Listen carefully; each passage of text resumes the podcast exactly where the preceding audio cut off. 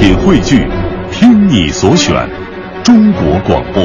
radio.dot.cn，。各大应用市场均可下载。一个最时尚的相声演员，一个最年轻的足球解说，一个最低调的民谣歌手，一档最犀利的文体评论。每天早晨，徐强为您带来《。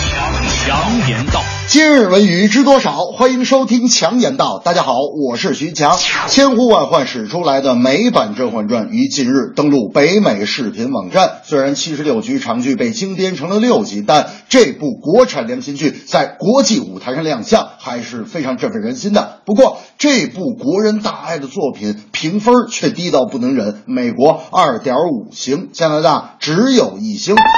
为什么评级这么低？各位别觉得英文字幕只是个笑话，这部片子不叫卖，主要原因还是在于东西方文化的差异。差异在哪儿？就在文字上。一句“贱人就是矫情”。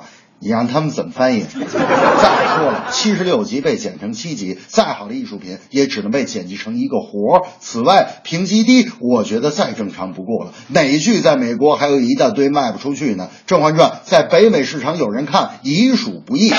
大明那天就说了：“哎呦，这个《后宫甄嬛传》我也是醉了。哎，强子，你现在打开电视，随便开一个频道，哎，肯定有一个频道在重播。哎，我告诉你，我妈现在天天坐在家里看呢。哎呀，今天这个台播完了，明天那个台播呀，我就跟我妈说，我说妈呀，这哪是《后宫甄嬛传》呢？这家伙就是《后宫甄嬛传》呢，天天重播太烦了。”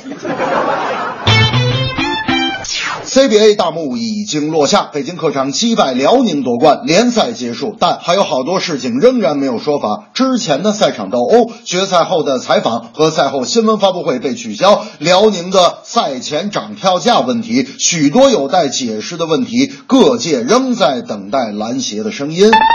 我徐强觉得输球，球迷面对了；门票突然涨价，球迷也忍了。想问问咋回事儿吧？新闻发布会被取消了，输球引来的斗殴有没有？辽宁单方面涨票价有没有？如果严格按照法律来说，经营者是不得以格式、合同、通知、声明等方式做出对消费者不公平、不合理的规定，否则相应声明将是无效。涨价是为了给球员涨工资，但。这种圈钱的方式完全是伤球迷心的做法。目前篮协没有解释，司法没有规定，工作上的不健全何时能够完善？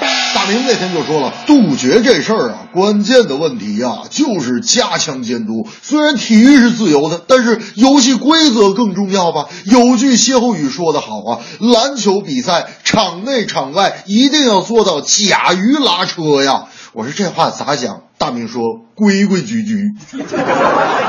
这正是甄嬛北美评价低，只因文化有差异。篮球虽然是游戏，更多条款要建立。宫斗大戏《甄嬛传》，为何老外不爱看？解释清楚真的好难。